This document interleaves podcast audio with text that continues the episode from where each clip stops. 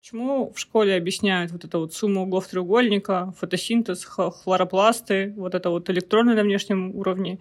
И никто не сказал мне, что флиртовать и подъебывать — это разные вещи. Нам, наверное, стоит засмеяться всем тут, да? Давайте сделаем искусственный смех.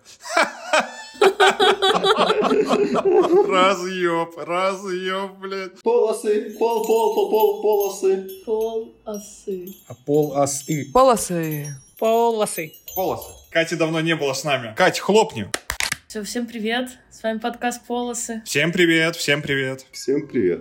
Всем привет. Приветики, приветики. Маш, что по горам? Непал — потрясающая страна. Непальцы — удивительные люди. Восьмитысячники видеть вживую — это, конечно, просто что-то невероятное. Это такие огромные горы. Я даже описать не могу словами. Сравнивая вот между походом на Эльбрус и походом по Непалу, это, конечно, был такое супер luxury по комфорту, потому что там все придумано для комфортного пребывания туристов. Там очень много ходит европейцев, американцев, ну, иностранцев вообще всех. Там очень редко люди живут в палатках каких-то, там всегда есть, э, ну, как минимум, фанерные бараки с кроватями, на которых ты можешь спать но они не знают, что такое электрические обогреватели, поэтому, конечно, ночевать на четырех тысячах вообще так себе удовольствие. А там электричество есть на четырех тысячах? Электричество есть, но оно тоже с переменным успехом, то есть ты телефон не зарядишь, интернета там нету, понятное дело, связи нету. Отдельная вот стоящая кухня, она отапливается печкой, буржуйкой такой. Вот есть такой элементарный комфорт, еду готовят, ты везде можешь купить себе сникерс и пивко, что тоже очень классно. Очень восхитительно. Я очень рада, что я поехала, провела так время, познакомилась с какими-то удивительными, очень интересными людьми. Как всегда, в горах ты знакомишься только с такими людьми. Вот, очень здорово, очень всем рекомендую. Непал просто удивительная, удивительная, потрясающая страна. Как ты решилась вообще? Как у тебя, тебе в голову такая идея пришла? Я очень хотела отдохнуть, и я думала поехать на Мальдивы. Ну, make sense вообще-то. Мальдивы make sense, согласна. Но потом я подумала, что на Мальдивах будет интернет, и я возьму с собой ноутбук, и я буду работать, и я буду на связи. И я такая, ну, Непал, классно. А дорого? Мой тур стоил, по-моему, 1300 долларов на 11 дней. На еду и всякие там сувениры, вместе с городом и горой у тебя, ну, где-то 1200 долларов у меня еще вышло вот так. Как будто бы уже трешка нарисовывается. Ну да, около трешки, потому что вот питание на горе, оно там вот с, со временем становится дороже и дороже. Часто так получается, что у тебя есть сумма на поездку, и примерно такая же сумма уходит на все сопутствующие расходы. Еда не подразумевается? В... Нет. В целом, если у тебя очень-очень-очень-очень много денег, и очень многие люди так делают, они берут свои частные самолеты, вертолеты, вертолеты, поваров, еду, которую ты не можешь достать а, в, в Непале, и которую ты привозишь там, не знаю, с Европы, с Америки. И все это с собой везешь. Как зовут этого а, Акзаев, который торты печет? Я хочу, чтобы он шел со мной в горы и готовил мне. Рассказывали всякие истории, что приезжали люди супер заряженные. А Непал не такая страна, где все решается за деньги. То есть, если ты захочешь стейк из мраморной говядины, ты его не найдешь. И никто из непальцев не будет делать для тебя все, чтобы к утру достать тебе стейк из мраморной говядины. Если ты хочешь мраморную говядину, вези с собой мраморную говядину и повара, который будет это готовить. Жалко, в религии нет такой функции, типа переадресации. Ты мусульманин, и ты умер в каком-нибудь христианском поселке. И там только церковь. Ты приходишь в христианскую церковь и говоришь, можно переадресацию на мусульман? И он как бы отпевает, но как бы это считается как мусульманское отпевание. Короче, есть такая история. У нас в деревне, когда построили храм, под крестом, короче, такой полумесяц. Может, это серп и молот бывший? Как бы смайлик. Мы что-то с братом около церкви тусовались, типа бабушка шла какая-то. И что, типа, там за полумесяц-то, короче. Ну и мы с братом ей там нагородили. Ну, типа, церковь-то объединились в мусульманское и православное. Она еще потом это по всей деревне разнесла. Так это продвинутая у вас, получается, деревня. Там вообще может э, начаться новая эпоха религий.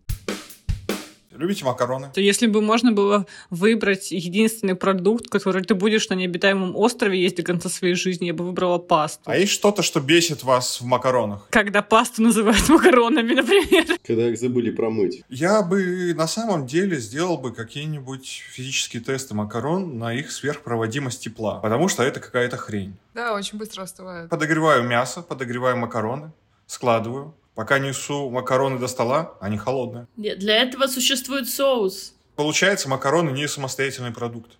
И это очень бесит. Их надо постоянно с чем-то есть.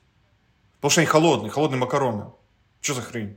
Дело в том, что у тебя постоянно работают кондиционеры. Я поняла, что все это из-за кондиционеров. Как я пока доношу еду из кухни в комнату, влекусь и начинаю есть, она уже холодная. Почему? Потому что кондиционеры херачат все время. Слушайте, у меня вообще нету проблем в том, чтобы есть холодную пищу. Я не знаю, мне, в принципе, все равно. Так, хорошо, стоп. Сразу вопрос. Как ты относишься к холодному супчику? Бля, ненавижу. Ненавижу холодные супы, это отвратительно. Ну, скажем так, если я поставил тарелку в микроволновку, и она разогрела недостаточно, я второй раз не, не пойду разогревать. Олег, начни любить себя, пожалуйста. Так я себя и люблю. Олег отъебался от себя и от своей еды.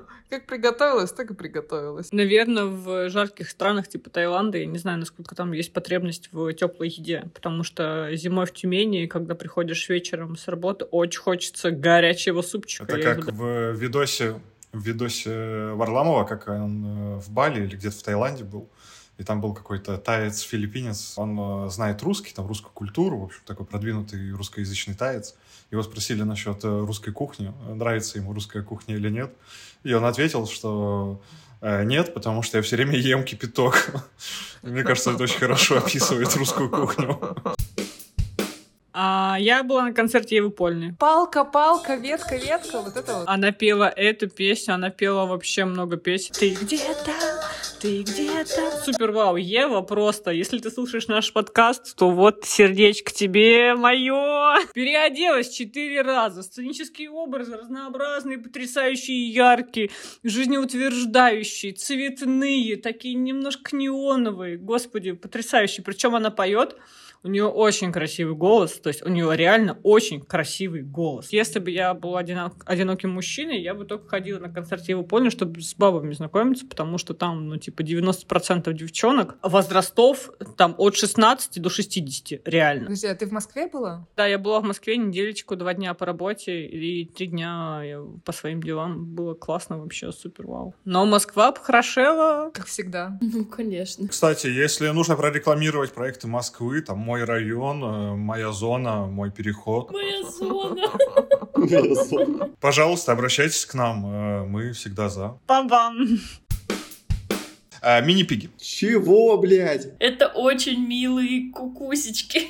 Я пошел гуглить, блядь. Э, мини-пиги бывают микро, и они весят 5-6 килограмм. Это кот. А есть э, обычные пиги, и их э, нельзя контролировать вес, и то есть ты не можешь предсказать, сколько он будет весить. А еще иногда вместо мини-пига, потому что они дохера стоят, тебе могут подсунуть настоящую свинью. И он вначале такой маленький, приятненький, а потом вырастает в 100-килограммовую хуйню. А ты знаешь, что есть еще мини-жирафы? Я вот не уверена, это правда? Вот я не знаю, потому что какое-то время был в интернете такая, типа, мини-жирафа, мини-жирафа, и была даже, типа, веб-камера с прямой трансляцией из питомника мини-жирафов. И ты смотришь, ну, блин, это мини-жирафы.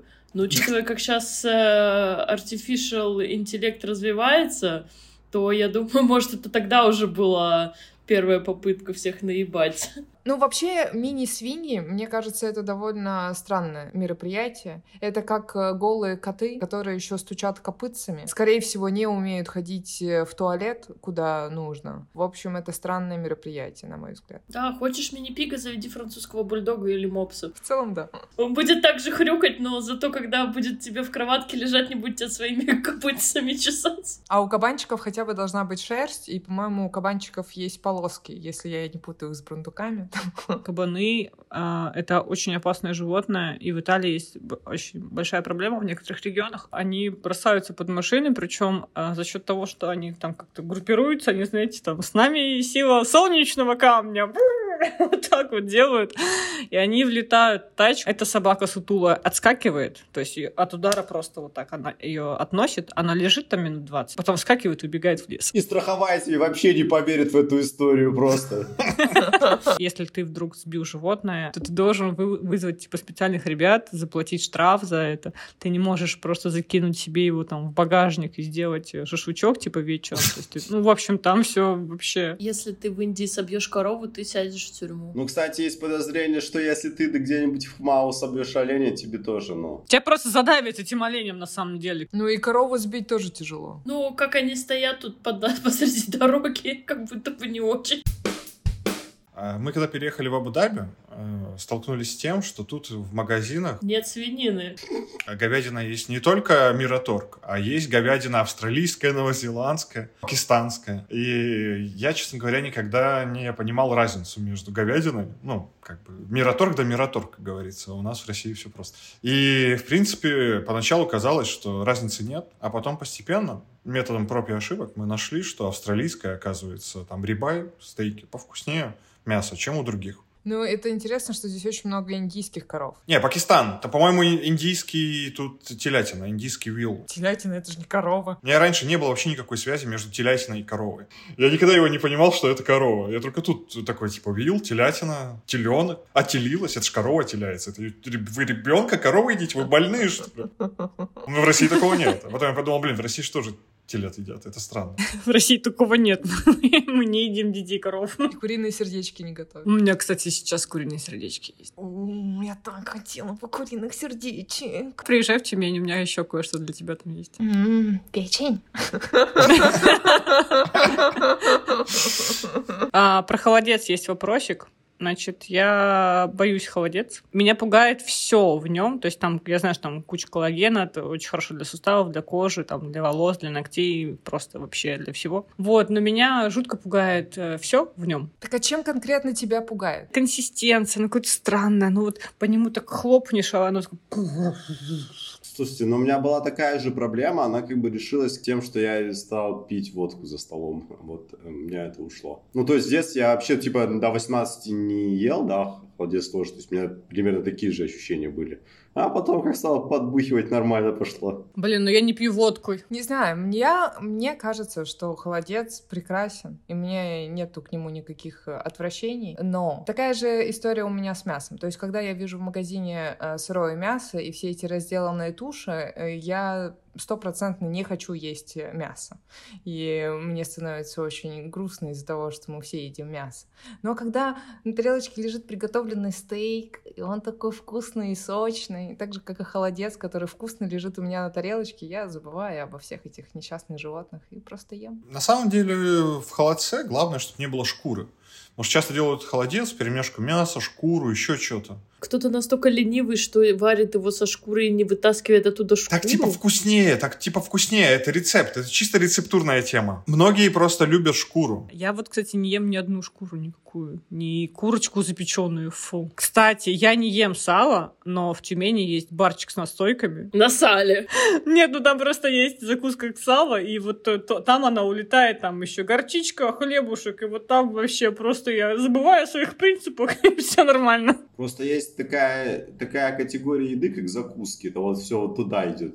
Э, Холодец, сало. А вот есть же такая история про то, что закуска к алкоголю должна быть горячая. Она должна быть э, жирная. Жирный просто пленочку создает. Но печень тебе спасибо не скажешь, потому что чем больше для печени достанется жира, тем хуже она отфильтрует алкоголь, и тем херовее тебе будет утром.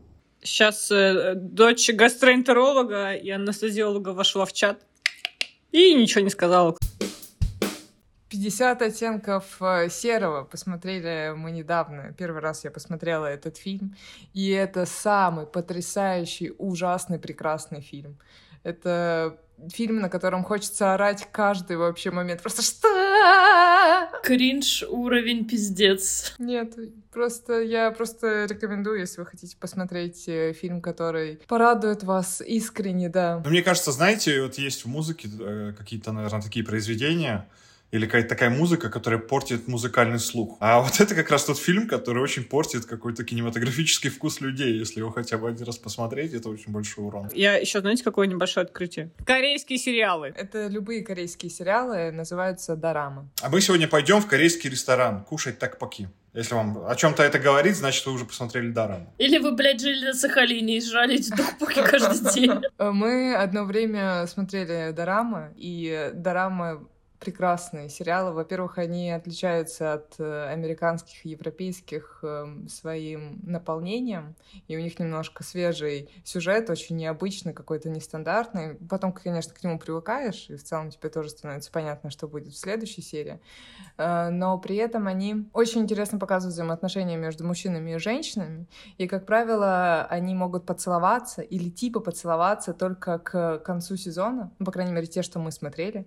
То есть это всегда очень куцы отношения между мужчиной и женщиной, там никогда нет никаких э, сексуальных э, сцен или еще чего-то такого. В общем, это потрясающе. Их можно смотреть за поем, их очень сложно остановиться смотреть и не досмотреть до конца сериал очень сложно. В восторге, но больше их не смотрю, потому что уходит очень много времени. В сериалах постоянно, в этих дорамах очень много едят, так много и вкусно едят, и когда ты посмотришь хоть одну серию, ты думаешь, мне срочно нужно что-нибудь поесть, почему я так не люблю есть? А, ты же человек, который ест, чтобы функционировать. Да, я не люблю есть. Обожаю есть. Корейскую кухню обожаю. Блин, а мне она вообще не, не зашла на, на Сахалине, и в Корее тоже, кстати. Тебе понравилось в Корее вообще? В Корее, да. Очень понравилось. Красивая, чистая, потрясающая. И при этом есть какие-то аутентичные места. Короче, как разделяется в моем мире Азия. Есть там типа Индонезия, Таиланд, а вот где-то, вот, подождите, вот гора, вот гора, а еще выше нее там Япония. Вот. А между ними Корея южная. Если что, я в Северной не была вообще, не знаю. В жизни есть постоянная, периодическая, постоянная периодическая, периодическая, но постоянная Блин, может же быть постоянно периодически. Нет ничего более постоянного, чем что-то периодическое. Так, продолжай. Есть периодический процесс разочарования, бесконечно длящийся, с постоянным периодом, где-то в один день, который очень часто накрывает, мне кажется, плюс-минус все население планеты. Вот эти две секунды разочарования. А есть идеи, что это может быть? Сходи к психологу, хватит уже страдать.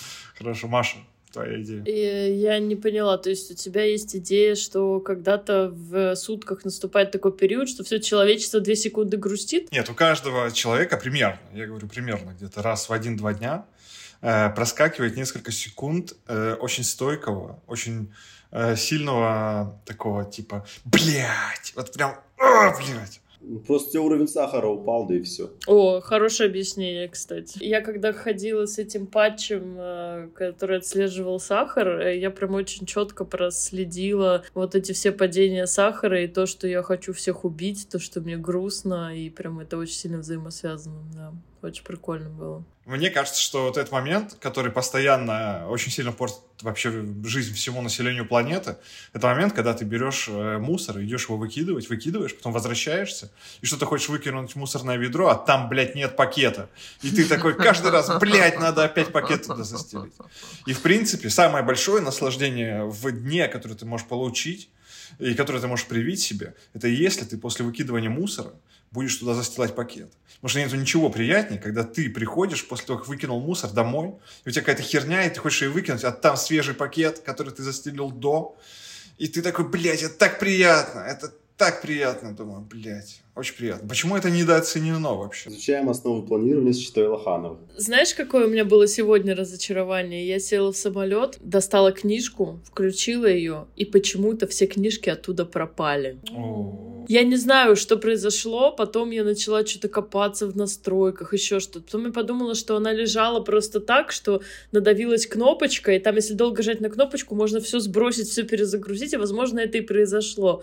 И я такая сидела и думала, да твою мать, я не хочу спать, у меня ничего не закачано в телефон, в окне некрасивые виды, ну, точнее, их нету, там облака только, блядь. Облака некрасивые. Облака — это самое красивое, что есть в природе, блядь. У тебя просто облаков нету в Эмиратах, поэтому ты так говоришь. А куда проебалась Глашка? Все гладили, и теперь никто не гладит. Не гладила никогда, я уже лет семь не глажу. И я. И если мне нужно что-то погладить, то я это стираю и развешиваю. Все. И у меня есть пара, па- парогенератор. Погладить рубашки. И это намного лучше, чем утюг. Ой, мне кажется, я в какой-то момент до, до того от, автоматизировал процесс поглажки рубашки, что у меня ну, буквально три минуты. Просто мне кажется, что мужскую рубашку довольно просто погладить, потому что там на ней, как правило, нету выточек. И она чуть больше, чем женская рубашка. Женскую рубашку невозможно нормально погладить. На ней все время... Ты ее как ни поверни, уже следующая сторона. Уже, уже где-то залом. И ты ее гладил час, в результате это, ну, такая же мятая рубашка, еще хуже, с какими-то заломами. И мне кажется, что вот наше поколение, то есть у нас родители всегда все гладили. Постельное белье гладили, белье постиранное гладили, еще что-то гладили. В общем, глажка была в распорядке дня постоянным таким процессом. Это элемент э, дезинфекции белья вообще-то. Слушай, я думаю, что это еще вопрос в том, что сфера, где ты работаешь, и дресс-код, потому что есть сферы, где ты будешь и сейчас, независимо от того, сколько тебе лет, даже если там 25, ты будешь гладить там, не знаю, рубашку и так далее. Не, ну рубашку, но я же не буду гладить белье, еще что-то. Ну я не знаю, мне кажется, все равно на, на поглаженном белье приятнее спать, нет? Нет такого? Приятнее первый день, на второй день он такой же, как и не глажен. Ну да, ну хотя бы один день. Справедливости ради, раньше мне очень нравилось гладить, я прям, э, типа, все вот настирали, накидали на гладильную доску, и я такая, о, сейчас я потрачу два часа за глажкой, как кайфово. Блин, а вот я, кстати, не люблю поглаженное постельное белье, наоборот, я люблю, которое высохло, и вот его потом, когда свеженькое застилаешь, оно еще такое не идеальной формы, и вот, ну, вот это вот ты вот так... У меня все постельное белье, которое продавалось такой ремарк, не нужно гладить. Когда постельное белье не поглажено, оно как-то более правильно впитывает пот. Ну что, котики, приятно было пообщаться. Да, ладно, всем счастливо. Делайте, что вам нравится, не делайте того, чего не, не нравится. Дружите с кем хочется, и не дружите с тем, с кем не хочется. Любите кого хотите, не любите того, кого не хотите. Будьте счастливы, улыбайтесь. Вообще улыбаться полезно. Лучше быть, чем казаться. Всем пока, всем спасибо. Подписывайтесь на наш канал, на наш инстаграм. Полосы, пол, пол, пол, пол, полосы. Еще я видела, как сжигают людей. Живых, я надеюсь? Да! Сейчас Андрей подойдет к тебе сзади и подпалит, и мы посмотрим тоже это. Так говорят, что тело горения человека в среднем 4-6 часов. Блин, зато, кстати, хочу заметить, что все эти люди избавились от своих килокалорий. Хлопок одной ладонью нам скоро придется освоить всем.